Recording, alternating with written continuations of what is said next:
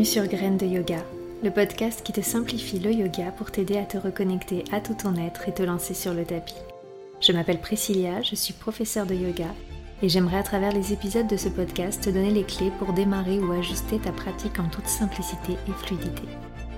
Sont les idées reçues et les fausses croyances pour devenir ensemble des yogis épanouis sur la voie de la connaissance de soi?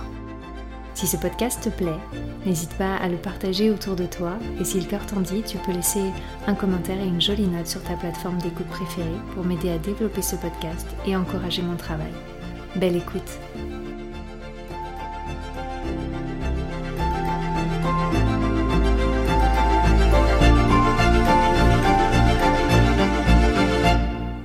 Hello, hello, bienvenue sur ce nouvel épisode, j'espère que tu vas bien. On se retrouve aujourd'hui pour un épisode euh, hashtag débutant, débutant. Euh, j'aimerais aujourd'hui qu'on aborde le léger stress que peut engendrer notre premier cours de yoga et les astuces pour bien se préparer et donc être forcément plus détendu. Si tu n'as jamais franchi le cap d'un cours collectif euh, dans la vraie vie, parce que tu te poses des milliers de questions et que chaque question est un frein supplémentaire au passage à l'action, cet épisode est pour toi. Et si tu pratiques déjà en cours collectif, eh bien cet épisode est aussi pour toi. Il va peut-être évoquer des sensations connues, une sorte de nostalgie qui te donnera le sourire, ou bien juste te préparer peut-être pour un nouveau cours, pour un nouvel endroit, un nouveau studio ou peut-être pour aller euh, en cours avec un nouveau professeur parce que débuter sa pratique de yoga, ça veut aussi dire euh, commencer quelque chose de nouveau et donc tout ça, toute cette nouveauté, ça peut générer ce petit stress comme une forme de rentrée de classe. Euh, je pense que tu vois exactement ce que je veux dire. Alors pour commencer cet épisode, je voudrais d'abord complètement te déculpabiliser tout de suite. Euh, c'est tout à fait normal d'être un peu stressé parce que oui, euh, il y a souvent du stress quand on va à un cours et, ça quel qu'il soit. Hein. Ça peut être euh, le stress d'arriver en retard, le stress d'avoir oublié quelque chose ou tout simplement le stress de la journée.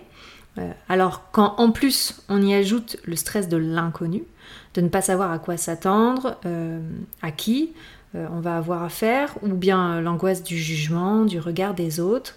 Bref, je suis sûre que tu sais très bien de quoi je parle. Ça peut être souvent ça, parfois même plus que les idées reçues et les fausses croyances autour de yoga, qui sont un frein à l'inscription au cours encadré. Et pourtant, déjà, ça, c'est un gros pavé à dégommer dans la tête des débutants. Donc euh, voilà, maintenant tu le sais, c'est flippant un premier cours de yoga, mais c'est tout aussi flippant euh, qu'un premier cours de boxe ou euh, un premier cours de danse.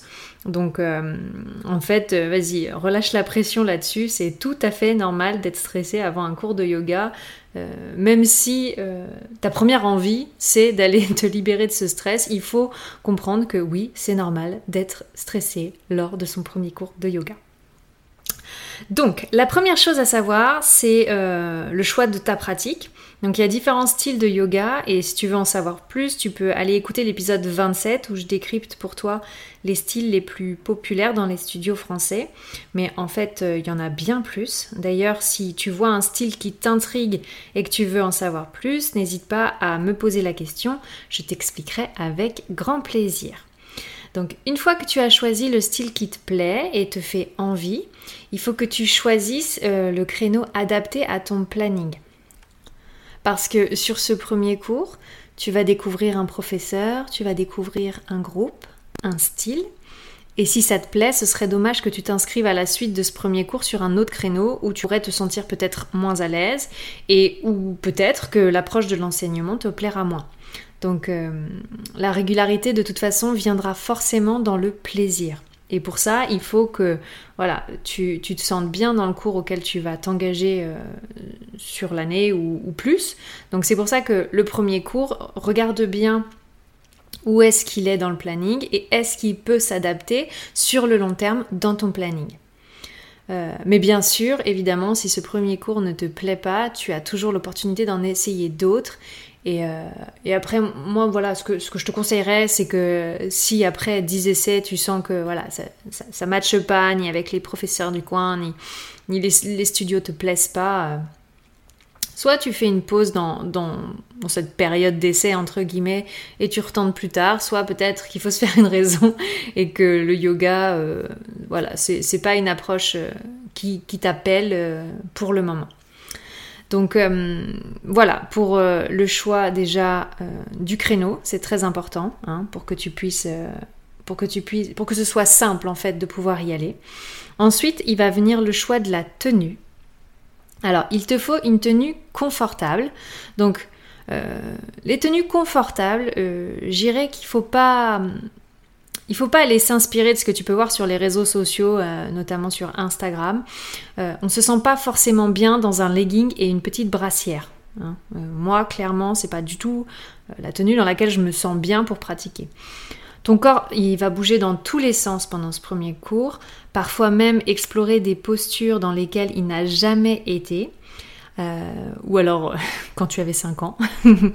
il est donc important de te sentir bien dans tes vêtements. Euh, un legging, c'est bien, mais il faut bien le choisir. Il faut le choisir euh, à ta taille voire euh, un petit peu plus grand. Moi, moi, je prends toujours une taille au-dessus au niveau du ventre parce que voilà, moi j'ai le ventre un peu, un peu plus rond. Par exemple, pour les leggings pour femmes, généralement les, tailles sont très fines et donc moi je, moi je prends juste une taille toujours en plus. Généralement, les leggings sont serrés aux jambes donc ça tient sur les jambes, mais je prends toujours une taille un peu au-dessus pour, euh, pour le ventre, euh, pour pas avoir constamment à remonter le legging à chaque fois que je me redresse, parce que je faisais ça au début et c'est vrai que c'est insupportable en fait de, de gâcher, entre guillemets, évidemment, c'est entre guillemets, on gâche pas, mais de, gâcher un peu sa pratique parce qu'on est obligé d'ajuster ses fringues, quoi. C'est assez insupportable. Euh, moi, je suis voilà, donc euh, le choix du legging important, tu peux prendre euh, bien à ta taille ou une taille au-dessus. Moi, je suis aussi très à l'aise en jogging et euh, là encore, choisis le bien, choisis le plutôt ample. les coupes modernes là, avec, le, jogging près des jambes, moi je trouve ça super joli, hein, j'en ai, j'aime bien. pour traîner à la maison et tout. Mais, et puis ça m'arrive d'enseigner dans ce genre de jogging, mais on est beaucoup moins à l'aise pour pratiquer parce que euh, généralement il faut le remonter pour pouvoir monter les jambes, monter les genoux. Euh, donc euh, c'est, moi je les trouve, je trouve moins confortables pour pratiquer. Donc moi je te, si tu veux pratiquer en jogging, choisis plutôt un jogging classique. Il y, en a des tas, dans des tas d'enseignes sportives. Je sais que mon mari, quand il pratique, c'est plutôt avec un, un, jogging très classique, un, plutôt ample. Euh, donc moi c'est ce que je préfère et je trouve que je trouve que le jogging ça bouge moins au niveau du ventre il y a beaucoup moins l'occasion de l'ajuster. Euh, pour le haut, donc en haut pour les filles, euh, on peut choisir du coup une brassière. Une brassière de sport, c'est très bien. C'est pas du tout utile d'investir dans une brassière de compète, hein, comme c'est à l'inverse de à l'inverse, par exemple pour une pratique de course sportive ou euh, surtout si tu as de la poitrine, je t'inviterais à choisir euh, vraiment un soutien-gorge avec euh, plein de maintien. pour le yoga, c'est pas pas utile. tu peux choisir une brassière classique. Je pense que les premiers prix dans les enseignes de sport sont, des brassières très bien pour la pratique du yoga parce qu'il n'y a, a pas d'impact hein, en yoga, donc il n'y a pas besoin d'un maintien très fort au niveau de la poitrine. Donc si tu es très à l'aise comme ça, tu peux utiliser que ça. Moi, ça m'arrive de pratiquer en brassière, mais plutôt chez moi. Je j'aime pas trop euh, en cours collectif, mais bon, ça c'est encore une fois, c'est chacun fait comme il veut. Euh, donc par-dessus, tu mets soit un t-shirt, soit un débardeur. Euh, là, par contre, j'aurais pas vraiment de conseils parce que certains l'aiment près du corps, d'autres plus large. Personnellement, moi, j'aime plus large parce que je me sens plus à l'aise pour bouger, mais pour le t-shirt, c'est vraiment hyper personnel. La seule chose qu'il faut, c'est qu'il soit assez long pour pas que quand tu lèves les bras euh, vers le ciel, il, te remonte sous, la poitrine. Ça peut être très inconfortable et du coup, on, va avoir envie d'ajuster son t-shirt. Donc, euh, donc, pas cool aussi. Euh, il te faut aussi un sweat. pas nécessaire en période de canicule, bien sûr. Mais le reste de l'année, je te conseille de garder un sweat pour le début et la fin du cours. Parce que c'est les moments où on est euh, immobile et du coup c'est les moments où ton corps peut très vite se refroidir. Pareil pour les chaussettes, on pratique généralement pieds nus, sauf si évidemment t'es pas du tout à l'aise pieds nus. Euh, il existe aujourd'hui des chaussettes de yoga, mais bon, enfin, honnêtement, euh, je pense que je pense que pieds nus c'est quand même nettement mieux à part, sauf si bien sûr le studio dans lequel tu pratiques l'hiver, euh, il n'est pas chauffé, mais, mes pieds nus c'est le mieux. Mais du coup, garde quand même tes chaussettes pour le début et la fin de la pratique parce que c'est là qu'on se refroidit et euh, généralement le corps évacue la chaleur par les extrémités, donc euh, les mains, les pieds, le sommet de la, de la tête. C'est d'ailleurs pour ça, enfin, je pense que tu le savais, mais au cas où tu ne le savais pas, c'est pour ça que en hiver, euh, on met des chaussettes plus chaudes, des gants et un bonnet, hein, pour éviter euh, que la chaleur s'évacue trop vite. Pour les matières, je vais te proposer et te conseiller d'opter pour des matières naturelles, le coton et le lin. Euh, un, pour des raisons bien sûr écologiques. deux, pour la transpiration. Hein, c'est quand même mieux et même si tu transpires beaucoup, ça sent généralement moins. Euh, donc euh, vraiment voilà, euh, la tenue confortable, c'est vraiment le prérequis pour te débarrasser aussi de ce stress dans la pratique. Et en plus, ça créera pour toi une pratique beaucoup plus confortable si t'as pas à réajuster tes vêtements tout au long, tout au long du cours. parce que si tu ne te sens pas à l'aise dans tes vêtements pour bouger, tu vas très vite être mal à l'aise et en plus te sentir contraint dans tes mouvements, tu vas pas pouvoir, euh, tu vas pas pouvoir explorer les postures parce que soit les vêtements vont te bloquer, enfin bref, tout, un tas de choses qui font que pour moi la, tenue, et je, trouve qu'on n'en parle pas assez, et c'est important de le dire aux débutants, la tenue dans laquelle tu vas aller pratiquer le yoga est importante. Et il n'y a pas besoin... Alors, je sais que c'est toujours difficile quand on est en cours collectif, mais vraiment, je, trouve, dans tous les cours où je suis allée, il euh, n'y a vraiment pas de jugement autour de la tenue, personne ne se regarde, donc euh, t'es pas obligé d'avoir le plus beau legging, la plus belle brassière. Après, évidemment, ça encore, si toi tu te sens bien pour pratiquer dans ces tenues, vas-y. Mais si tu préfères le vieux jogging de ta grand-mère avec un énorme sweat, écoute, euh, personne te regardera, personne se dira ah mince, elle s'est pas habillée pour venir. Vraiment, dans les cours de yoga, en tout cas ceux que j'ai expérimentés, et même, euh, même dans les grandes villes, même avec des professeurs euh, hyper connus, personne ne regarde comment t'es habillé. à part tes copines qui vont dire ah il est beau ton legging, mais franchement euh, la yogi en face de toi, euh, qui est là pour pratiquer, euh, ton legging, elle s'en fiche. donc vraiment voilà, la tenue c'est important parce que c'est vraiment une horreur d'être assis avec un pantalon qui te scie le ventre ou à chaque fois que tu relèves les bras, remettre ton t-shirt parce que ça découvre ton ventre, surtout en plus quand il fait froid. Donc ce que je te propose avant d'aller dans ton cours, c'est la, tenue que tu as choisie, teste-la. Hein. Teste-la avec quatre position très simple. Tu te mets debout. D'abord, tu montes les mains au-dessus de ta tête. Hein, hop, pour bien les bras. Tu tends bien les bras, les mains euh, qui vont chercher loin vers le ciel. Donc là, tu observes si ton t-shirt bouge pas, si ton ventre se découvre, se découvre pas. Ensuite, tu te penches vers l'avant et tu relâches complètement ta tête vers tes pieds. Donc évidemment, je te dis pas de toucher le sol avec tes, avec tes mains, hein, c'est pas Là, c'est juste pour tester tes vêtements. Hein. Donc euh, voilà, tu te relâches complètement. Tu vois si ton t-shirt, justement, il découvre pas ton dos. Tu, tu ressens voir si l'élastique de ton pantalon, il est pas en train de, de serrer tellement ton ventre que tu peux pas respirer. Et les deux autres postures, ça va être plutôt au sol. Donc tu t'assois en, taille, en tailleur tout simplement. Donc le tailleur comme à l'école, hein, tu mets tes pieds euh, sous tes genoux, hop, t'observes si ça, si t'as pas besoin de relever ton pantalon quand tu t'assieds en tailleur. Et ensuite tu te mets sur les genoux pour voir si euh, ça te te dérange pas au niveau des genoux, si c'est pas trop serré, si c'est pas trop serré au niveau des chevilles. Et si dans ces quatre postures tu es totalement confortable, c'est gagné, t'as trouvé ta tenue pour ton premier cours de yoga. Ensuite, pour le matériel, alors si le studio n'est pas du tout équipé, hein, parce que si le studio est équipé, on ne te prend pas trop la tête.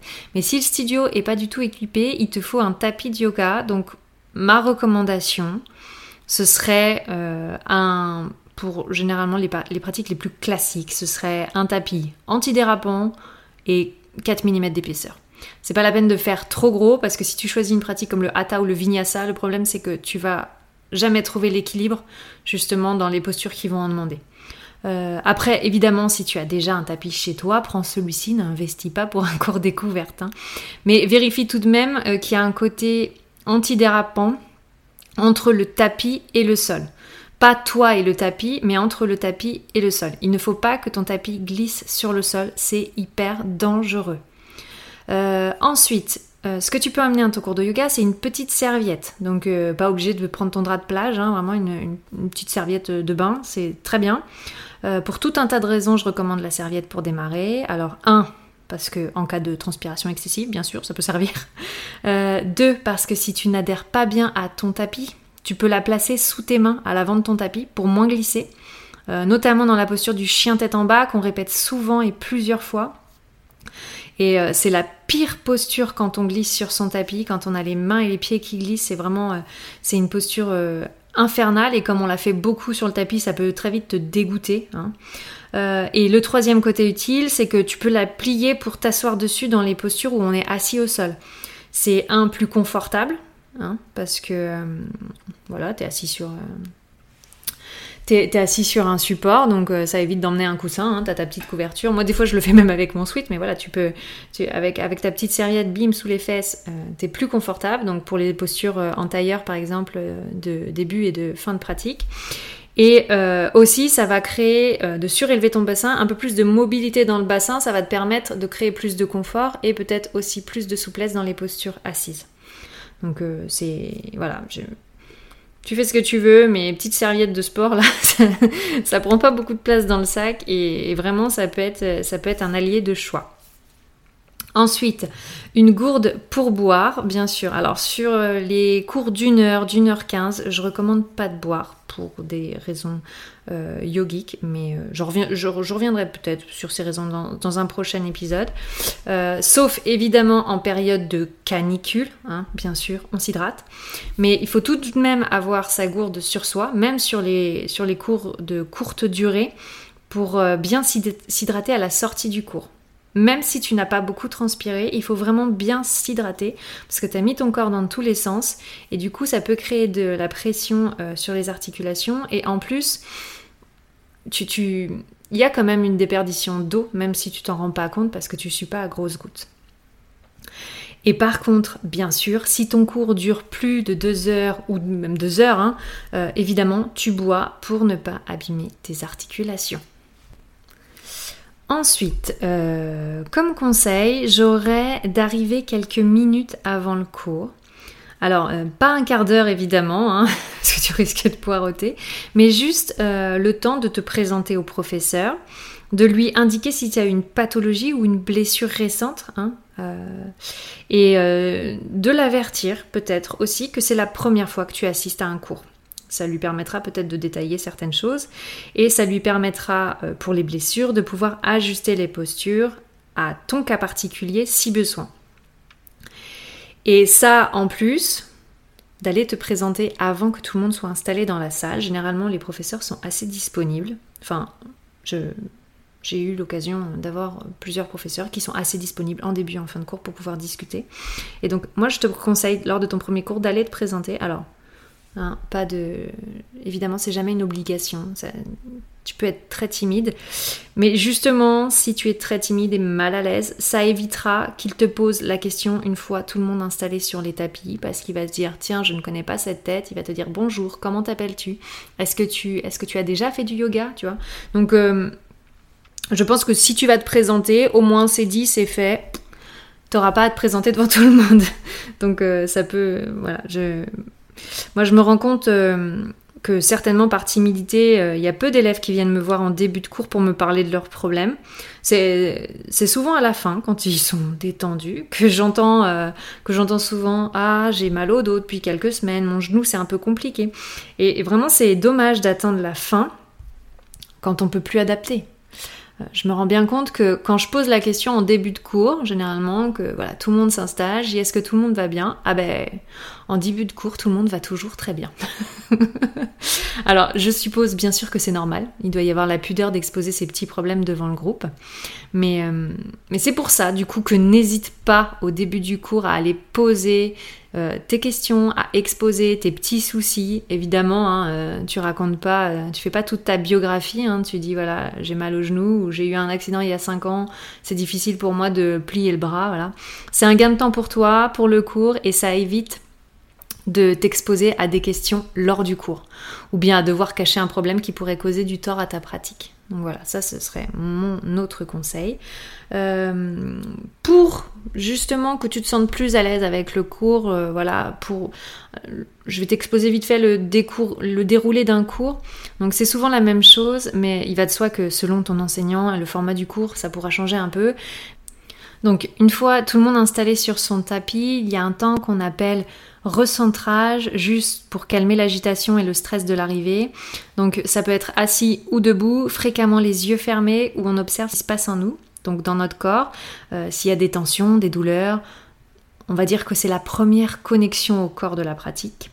Ensuite, tu vas avoir l'observation du souffle ou comment l'air circule dans ton corps, c'est ce qu'on appelle la conscience du souffle. Selon la personne qui te guide durant cette pratique, tu peux être invité à déposer une intention sur ta pratique.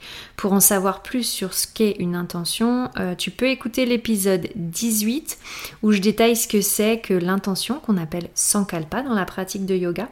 Et pour ouvrir le cours, peut-être qu'il te sera proposé aussi de chanter le mantra Euh, pour en savoir plus, là encore, j'ai fait un épisode sur le sujet, c'est le numéro 29.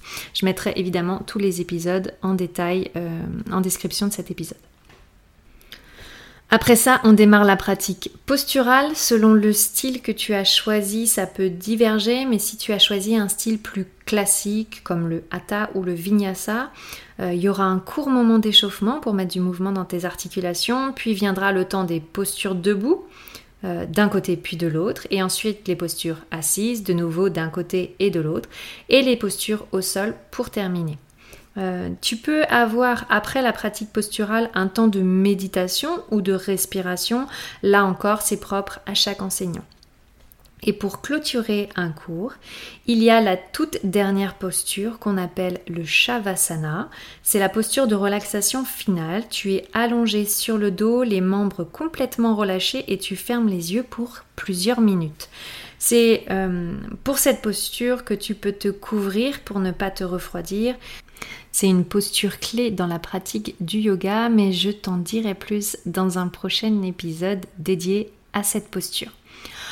Au terme de ce moment de détente, tu pourras remettre du mouvement, t'étirer, bailler comme un second réveil et tout en gardant les yeux fermés jusqu'à la fin, venir te rasseoir, généralement en tournant sur le côté droit de ton corps, mais je reviendrai aussi sur les raisons euh, de pourquoi on se relève en tournant du côté droit, certainement dans l'épisode dédié au Shavasana. Donc voilà, tu sais tout pour le déroulé d'un cours et tu as tous les tips importants pour venir avec moins d'appréhension à ton premier cours de yoga. Merci de m'avoir écouté jusque-là. Je te rappelle, si tu ne t'es pas encore inscrit, que je te propose un petit challenge d'automne fin octobre. 5 jours pour comprendre les bases du yoga, c'est totalement gratuit. Euh, une petite vidéo par jour dans ta boîte mail pendant 5 jours pour démystifier le yoga et peut-être pratiquer pour la première fois. Toutes les notes encore seront en description dans cet épisode. Je te souhaite une très belle journée, soirée, nuit et à la semaine prochaine pour de nouvelles découvertes sur le yoga pour devenir tous ensemble des yogis plus épanouis grâce à plus de compréhension. Namasté